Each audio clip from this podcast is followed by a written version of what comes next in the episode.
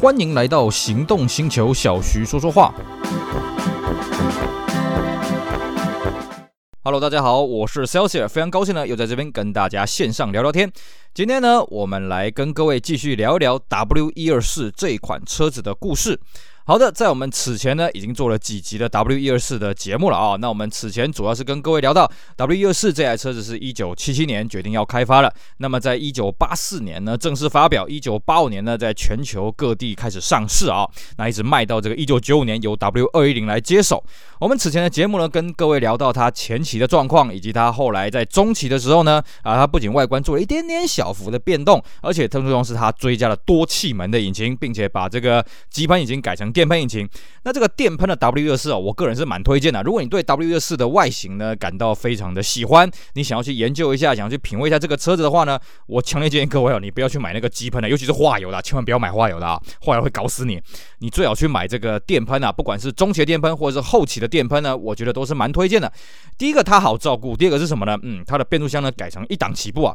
前期这种机械喷射的或者是化油版本，它的自排呢都是二档起步啊，呃，而且这个开起来非常的笨，非常的耗油。后期的电喷呢，哎，真的是省油蛮多了啊，开起来蛮轻快的。哪怕是两百一呢，其实个动力也算是够的。好的，那我们今天呢，继续来跟各位聊聊 W124 它后期的版本的市场的状况啊。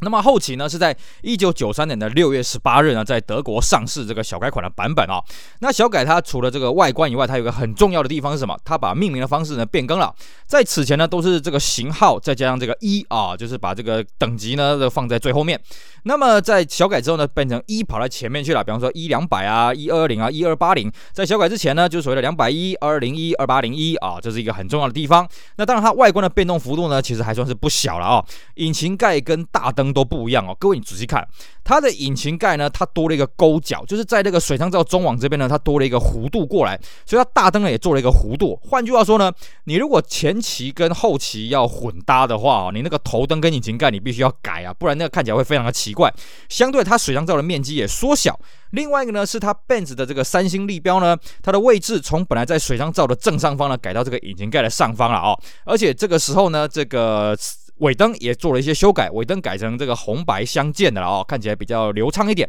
不过感觉起来好像旅行版的尾灯是没有改了哦，这个我不是非常确定，因为我对旅行车后期是没有接触过，我只接触过前期的旅行车了。在这个变速箱方面呢，这个四 MT 啊，原本在四缸这边是标配所谓的四速手排呢，在小改之后呢，也走入历史啊，全车系的手排都变成五速手排了。那么引擎方面呢，这个汽油这边是变化不大啊，主要是柴油引擎呢也全面多气门了。那当然，汽油引擎还是保留了这个单凸，就是所谓的 4MATIC 啊，也名字改成叫 E 三百 4MATIC 这个型号。那么配备上面它多了一些。变化了啊，就比方说它的这个配备变得好一点，基本上它已经标配了这个电动后视镜、真皮方向盘、真皮排挡头、电动驾驶座了啊。那部分市场呢也是标配这个铝圈。那么一二八零呢跟一三二零还多了助手席电动椅，那一三二零是真皮座椅啊。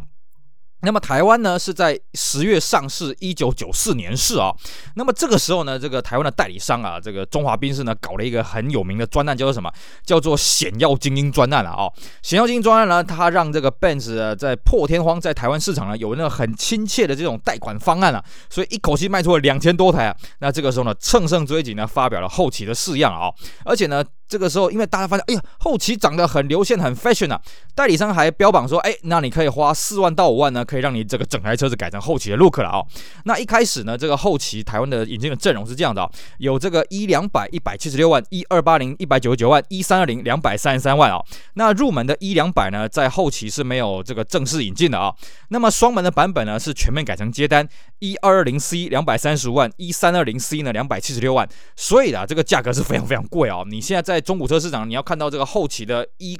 呃 W 一二四的 Coupe，就是 C 一二四呢，是非常少啊，这个奇货可居了。那么在美规呢，也是在一九九三年底推出小改啊，但是我们看了一下，美规没有四缸的车型，它只是说呢，把这个四速自排呢改成一档起步哦，因为美规呢，它在这个时候呃没有所谓的多气门的问题嘛，因为美规既然没有四缸，就没有所谓的这个九二年底改成多气门这个事情了啊。那么美规呢，它一样是分成 E 三二零跟 E 四二零，还有 E 五百这三种车型，那这个基本上都是全配备了啊。这 E 一三二零大概只多了一个可以选配，就是所谓的电子循迹系统了啊。那在台湾这边呢，水货商、贸易商呢，大概都是输入所谓的一三二零啊，因为它配备呢，大概比总代理多了一些了啊。比方说多乘客气囊、多了定速真皮座椅，还有这个乘客座的电动座椅啊。那其中呢，我们还看过一些水货，它会选配天窗啦、恒温啊、红外线遥控、电动方向盘、电动后遮阳帘、驾驶座机、加热座椅啊，配备非常好。所以各位，如果你去找到这个 W 一二四的美规的水货的话呢，你不妨去欣赏一下它的配备多了一些什么有趣的东西啊。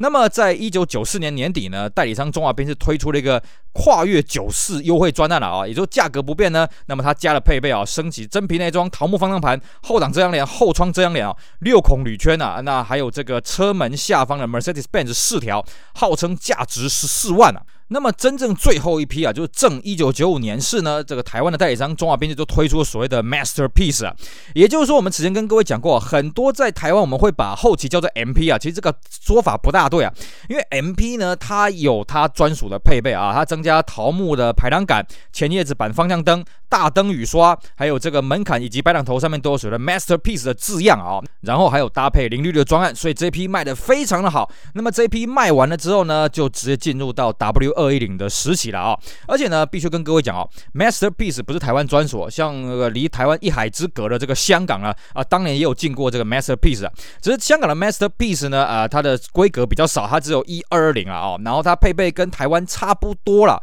啊，只是呢它还可以选配 ASD 啊，台湾当时是没有开放选配 ASD 的这个东西。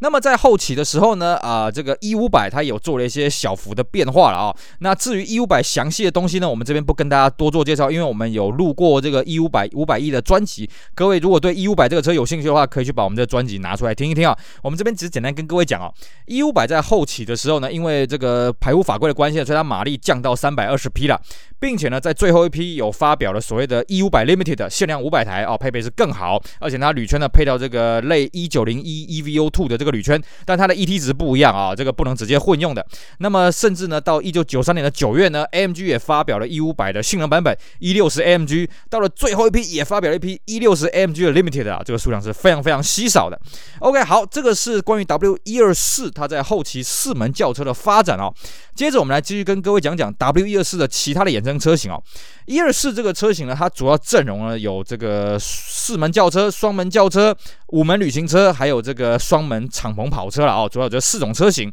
那么我们刚刚在此前呢跟各位讲的都是四门的车子了哦。那我们继续跟各位讲讲五门哦。五门对于亚洲市场，大概除了日本以外，都是很陌生的车型啊。因为基本上呢，像台湾这边呢，它五门呢是没有正式引进了，但是也这样讲也不大对。为什么呢？因为当年的代理商呢，哎，很好笑啊，他在一九八八年的时候进过了一批二三零 T 一啊，T 就代表这个 Touring 的意思了啊。那为什么要进这一批呢？我也不知道，我也觉得很奇怪。像当年啊，这个中华宾士也有进过一批这个五门的一二三啊。据说这批五门的一二三怎么来的呢？据说是电报打错了哦。在当年呢，我们要订车跟国外订车都是打电报，据说打错。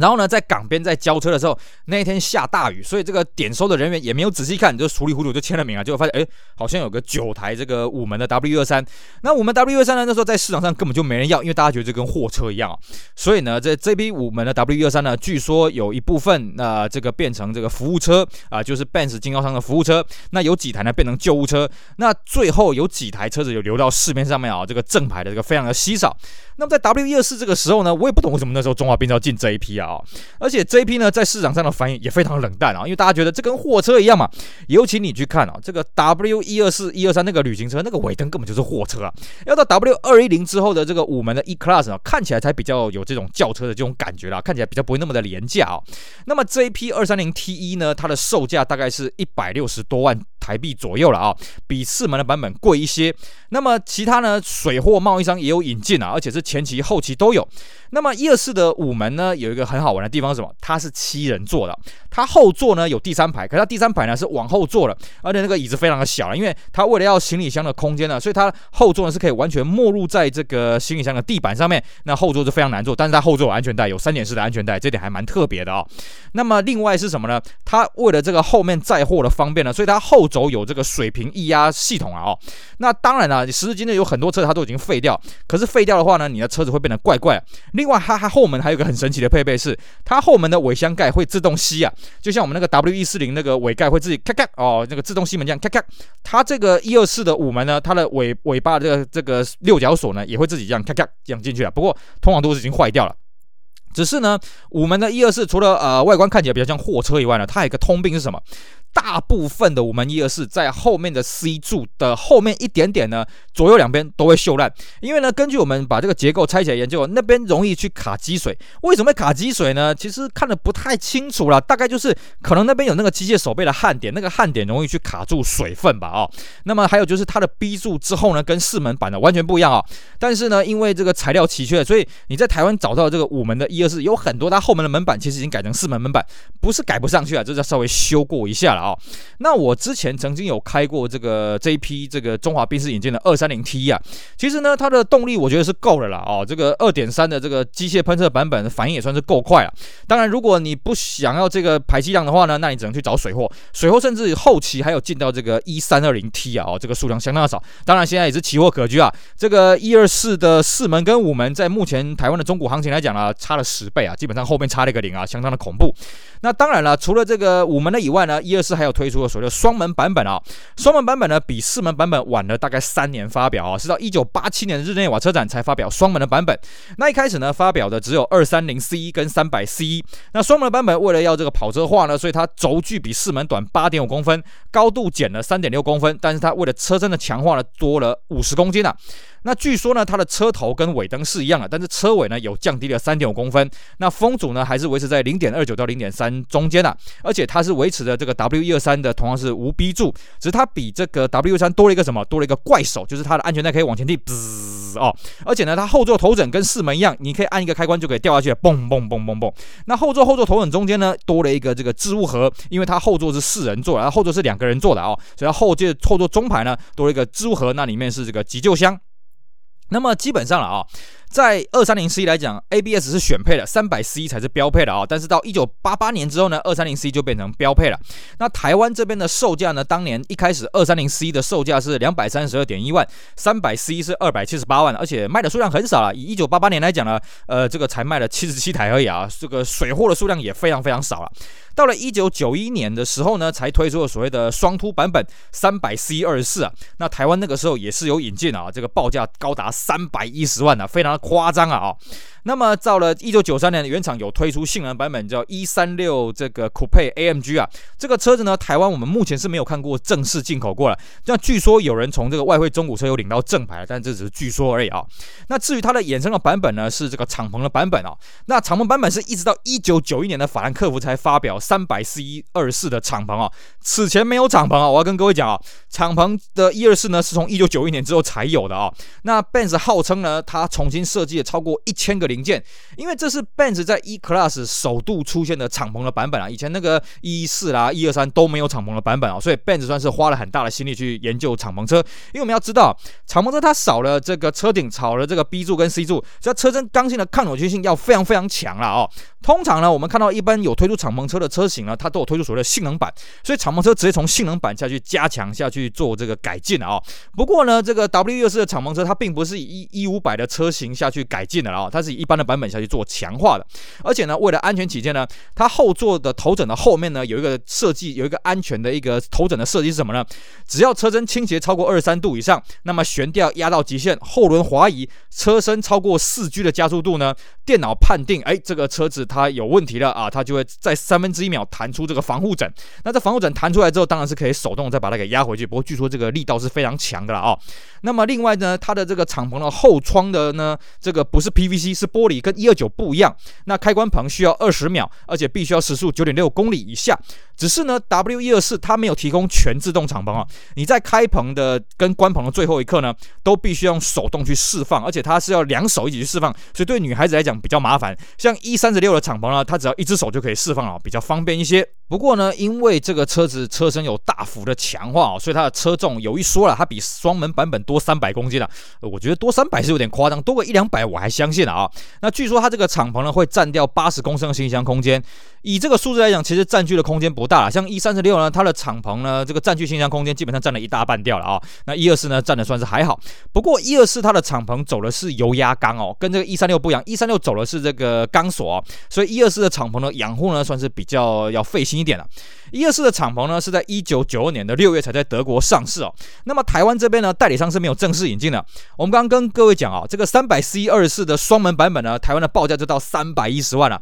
你再把敞篷弄进来哦，我这样看一看，这个报价可能会到三百六十万了。三百六十万这售价什么概念呢？哎，大哥啊，这个跟这个 R 一二九的三百 S 二四基本上重叠的，甚至比它贵啊。你想一想啊，虽然三百 S L 二四这个车子是两人座的啊，那么一啊三百 C 二四敞篷是四人座的，可是你看一个是 S L，一个是 E Class 啊，这个等级看起来的感觉差那么多，对不对？你今天三百 C 二四敞篷卖到这个价格，谁会买啊？哦，所以基本上代理商是没有引进的，甚至到后面啊，这个 C L K 的敞篷，台湾代理商没有引进，台湾代理商要引进这个 E 系列敞篷呢，是一直到 E Coupe 的后期才有正式引进的啊，对，前期才有正式引进的啊，但是引进了一批诶，因为卖的很差。那台湾呢？当然有这个所谓的水货了，引进这个所谓的三百 C 二四啊，售价呢大概是在三百四十万到三百六十万台币啊，这个数量是非常的稀少。那么到了后期的阶段呢，外观小改了之后呢，它的引擎的阵容做了一点调教了啊，它改成一两百 C、一二二二零 C、一三二零 C，还有 AMG 版本的 E 三六 C 啊。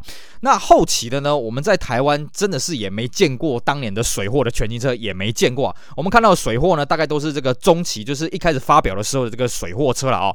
好，这是敞篷这部分的一些小小的补充。基本上啊，W124 这个车子呢，它总共产期当中呢，售出了两百七十万台啊，比 W123 呢再多了一点点，而且它的产期呢，总共高达了十多年啊。其中呢，房车卖了两百二十一万台，旅行车三十四万台，双门十四万台，敞篷车大概只卖了三点四万台，而且呢，还有所谓的长轴的版本呢，卖了两千三百四十二台了哦，这个数量算是相当的惊人。那么这个车呢，其实我个人是相当的推荐哦。如果你喜欢 Benz 的话呢，啊、你不介意这个车型太大的话，那我很推荐你可以。去买 W 二四，因为 W 二一零相较之下，W 二零多了很多环保材质，尤其它越到后期呢，它的引擎的问题就越多啊。尤其它改成 V 六之后呢，那个引擎容易积油泥，因为它二次循环的管线呢这个设计不良了哦。那么 W 二四呢，基本上的引擎也没什么好坏的，你不要去碰那个双凸轮轴的啊、呃，这个三百 C 二四，基本上就不会有什么大问题了啊、当然，我们还是建议各位，你要玩 W 二四，你还是玩电喷的，不要去玩化油的或是玩机喷的啊、玩电喷的，它这个变速箱又是一档起步，比较有力，零件也比较好找，外观也比较 fashion 一点了。啊，